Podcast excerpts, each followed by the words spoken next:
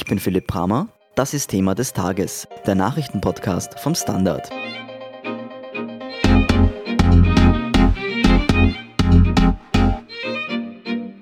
Die Corona-Krise reißt tiefe Schrammen in die Weltwirtschaft. Aber wie tief ist die Rezession wirklich? Wie lange dauert sie? Und wer ist besonders davon betroffen? Leopold Stephan und Erik Frei vom Standard mit einem Wirtschaftskrisen-Crashkurs. Leopold, warum ist denn diese Krise so viel tiefer als frühere Wirtschaftskrisen, also die Finanzkrise 2008, 2009 zum Beispiel? Hallo Philipp. Ja, also diese Wirtschaftskrise ist tatsächlich bis jetzt eine Jahrhundertkrise. Nur die große Depression vor über 90 Jahren war tiefer. Und warum sie so tief ist, liegt daran, dass wirklich durch die Corona-Pandemie die Staaten bewusst ihre Wirtschaft runtergefahren haben. Natürlich nicht um der Wirtschaft zu schaden, sondern um die Ausbreitung des Virus zu bekämpfen. Aber sie haben da echt auf die Stopptaste gedrückt. Und frühere Wirtschaftskrisen haben sich zum Beispiel im Immobiliensektor in den USA begonnen auszubreiten und dann so ausgedehnt auf andere Sektoren. Aber zum Beispiel bei der Finanzkrise war der Tourismus kaum betroffen. Diesmal ist er am härtesten getroffen. Also einfach, weil hier bewusst die Wirtschaft runtergefahren wurde. Die Wirtschaft soll laut Prognosen ja um etwa 5% einbrechen in Österreich. Das klingt jetzt noch nicht so viel. Warum gehen da jetzt so viele Jobs verloren? Naja, das hat mehrere Gründe. Erstens, 5% ist sehr viel, wenn wir damit gerechnet haben, dass wir eineinhalb Prozent wachsen. Und außerdem sind diese 5% ja aufs Jahr gerechnet. Der ganze Schaden, der entsteht, ist in einer ganz kurzen Periode von sechs Wochen jetzt entstanden. Und in dieser Zeit sind auch so viele Menschen arbeitslos geworden. Wir hatten über 200.000 zusätzliche Arbeitslose im April im Vergleich zum Vorjahr. Also das ist einfach massiv. Das sehen wir jetzt sofort. Und dass die Wirtschaft übers Jahr gesehen nur unter Anführungszeichen 5% schrumpfen soll, liegt auch an diesem Zeithorizont, den wir da haben. Eine andere Sache ist, dass natürlich, wenn ein Unternehmen keine Umsätze macht und nicht sehr gut finanziell aufgestellt ist, dann reichen vielleicht einmal ein kleiner Einbruch, dass es pleite geht und gleichzeitig alle Leute auf die Straße setzen muss. Sprich, da steigt die Arbeitslosigkeit auch sofort. Und was bei dieser Krise hinzukommt, und das ist ganz wichtig, mhm. der Dienstleistungssektor, vor allem im Tourismus und in der Gastronomie ist so hart getroffen, da sind ja die Umsätze quasi 100% weggebrochen in der Zeit, dass da ganz viele Menschen arbeiten in diesen Sektoren und deswegen steigt die Arbeitslosigkeit viel stärker, als wenn in einer automatisierten Fabrik jetzt die Produktion zusammenbricht. Du hast ja bereits angesprochen, dass die Wirtschaft ja nicht von selbst zusammengebrochen ist, sondern ja von einem Tag auf den anderen mehr oder weniger von den Staaten heruntergefahren wurde. Kann man die Wirtschaft da nicht einfach auf Knopfdruck wieder hochfahren? Ja, im Prinzip kann der Staat das, was er angerichtet hat, sozusagen per Gesetz auch sofort wieder aufheben und sagen, macht so weiter wie vorher. Nur bis die Wirtschaft auch tatsächlich anspringt, dauert das. Und es dauert vor allem länger, je länger diese Beschränkungen angedauert haben. Weil wenn eine Firma pleite geht, kann sie nicht sofort durch eine neue ersetzt werden. Wenn Leute ihren Job verloren haben, dauert es, bis sie eine Stelle wieder annehmen können. Und dann kommt dazu, dass wir nicht wissen, dass diese Krise vorbei ist. Sprich, die Unsicherheit ist weiterhin da und belastet die Wirtschaft. Und jetzt haben einige österreichische Ökonomen sich zusammengetan und eine Prognose erstellt, dass wir wahrscheinlich das Wohlstandsniveau vom Vorjahr erst in drei Jahren wieder erreichen. Und auch die Prognosen, die wir sonst so sehen, gehen alle davon aus, dass ab Mai alle Einschränkungen weltweit gelockert werden und die haben keine zweite Pandemiewelle da jetzt einkalkuliert. Kann natürlich alles kommen. Aber wo bleibt denn jetzt das ganze Geld, das nicht ausgegeben wird?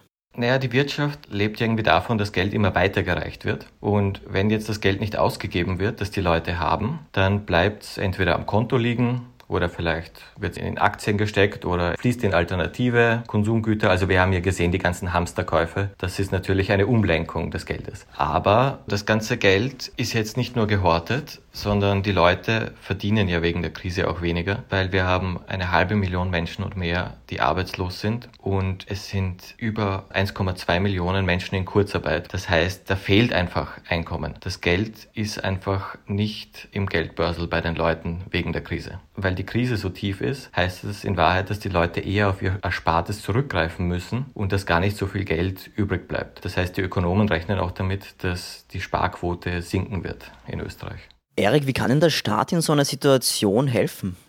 Der Staat muss einerseits versuchen, dass die Menschen, die jetzt ihre Arbeit verlieren, weil sie nicht arbeiten dürfen, aus Gesundheitsgründen zum Kampf gegen die Pandemie, trotzdem ein Einkommen haben. Da ist eine Arbeitslosenunterstützung ein bisschen wenig, deswegen ist diese Kurzarbeit eingeführt worden, wo man sagt, wir wollen nicht, dass ihr was tut, aber ihr werdet nicht so viel Geld verlieren, deswegen wir, der Staat springt ein. Das Zweite ist, er muss verhindern, dass die Unternehmen alle in die Insolvenz rutschen, dass sie pleite gehen, weil ihre Kunden ausbleiben, weil sie ausbleiben müssen. Auch da gibt es jetzt zahlreiche Maßnahmen, diese Härtefallfonds und jetzt die verschiedenen Mittel, wie auch die Unternehmen, sagen wir, von den Banken wieder Kredit bekommen können. Das wird wiederum vom Staat mit garantiert, weil unter normalen Umständen würde eine Bank keinen Kredit geben, einem Hotel, das nicht weiß, ob es je wieder Gäste oder in diesem Jahr Gäste aufnehmen kann. Also das sind diese verschiedenen Wege. Die dritte Frage wird sich dann stellen, was kann der Staat tun, um die Wirtschaft wieder anzukurbeln? Aber das geht auch erst, wenn die Pandemie vorbei ist. Mhm. Das kostet ja alles sehr viel Geld und die Staaten müssen enorme Kredite aufnehmen. Droht uns nach der Corona-Krise vielleicht noch eine Staatsschulden- oder sogar Euro-Krise? Wir haben hier ein Glück. Die Zinsen sind gerade auf einem historischen Tiefstand. Sie sind sogar für ein Land wie Österreich negativ. Es gibt zu viel Sparvermögen in der Welt, das schon seit Jahren. Und die Investoren sind bereit, den Ländern mit guter Bonität, da gehört Österreich dazu, dafür zu bezahlen, dass sie ihnen Geld borgen können. Das heißt, es gibt eigentlich fast unbeschränkte Mittel, die sich Österreich, die Republik, auf dem Kapitalmarkt holen kann. Das erlaubt es auch, sehr viel Geld auszugeben. Das gilt aber allerdings nicht für Länder in der Eurozone wie Italien oder Spanien, die schon durch die Euro-Schuldenkrise schwer belastet waren. Die haben nicht so gute Bonität, da sind die Investoren zögerlich. Und wenn denen das Geld ausgeht, dann hätten wir tatsächlich eine neuerliche Euro-Krise, die in dem Fall noch schlimmer sein könnte als die alte.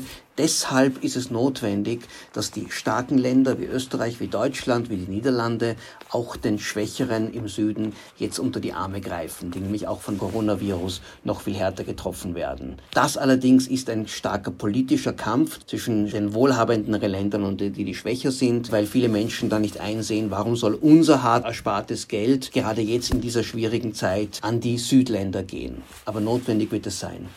Wie schnell wird sich denn die Wirtschaft wieder erholen? Ja, das ist die wichtigste Frage. Anfang, als die Corona-Maßnahmen gegriffen haben, haben viele Ökonomen gesagt, das könnte es eine sogenannte V-Erholung werden. Das heißt, die Wirtschaft geht ganz schnell tief hinunter, geht aber wieder hinauf. Danach schaut es aber im Moment nicht unbedingt aus. Erstens einmal, weil man sich sehr wohl vor einer zweiten Welle fürchtet und dann würden diese ganzen Maßnahmen nicht nach ein paar Wochen oder Monaten zu Ende gehen, sondern in vieler Hinsicht aufrecht bleiben und weil auch andere Spuren hinterlassen werden. Zum Beispiel die Lieferketten funktionieren nicht mehr so gut wie früher, auch aus China und die ganze Globalisierung, der Freihandel, die freien Investitionen, auch der weltweite Tourismus, der jetzt einen so schweren Schlag Tag erleidet, könnte es ziemlich lange dauern, bis der sich erholt. Welche langfristigen Wirkungen wird denn die Krise auf bestimmte Branchen haben? Du hast jetzt schon den Tourismus angesprochen. Gibt es da bestimmte Branchen, die vielleicht nie wieder so sein werden wie früher oder besonders lange brauchen, um sich zu regenerieren? Es gibt die Branchen, die im Moment völlig stillstehen, zum Beispiel der gesamte Kultur- und Unterhaltungsbereich. Aber da kann man sich vorstellen, sobald Menschen wieder zusammenkommen können, sollte das wieder möglich sein. Da muss es wieder Theater, Konzerte, Shows und alles Mögliche geben. Vielleicht mit etwas mehr Vorsichtsmaßnahmen, dadurch etwas nicht mehr so profitabel, nicht mehr so groß wie früher, aber trotzdem. Wenn es aber ums Reisen geht, da scheint nicht nur die Corona-Krise hier Spuren zu hinterlassen, sondern auch der nationalistische Instinkt, Instinkt sehr vieler Staaten, die glauben, wir müssen uns jetzt vor den Fremden schützen.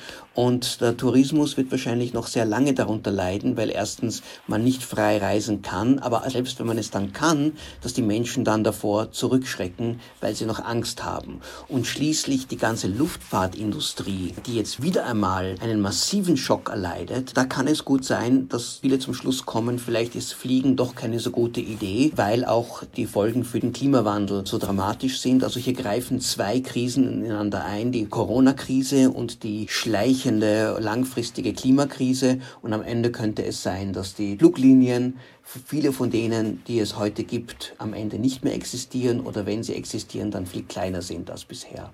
Und alle anderen Jobs und Unternehmen und Wirtschaftsbereiche, die daran hängen, da auch sehr viel davon verloren geht. Vielen Dank, Erik Frei und Leopold Stephan, für diesen Überblick. Gerne. Ciao, danke.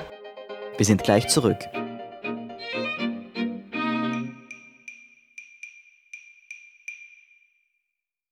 Guten Tag, mein Name ist Oskar Bronner.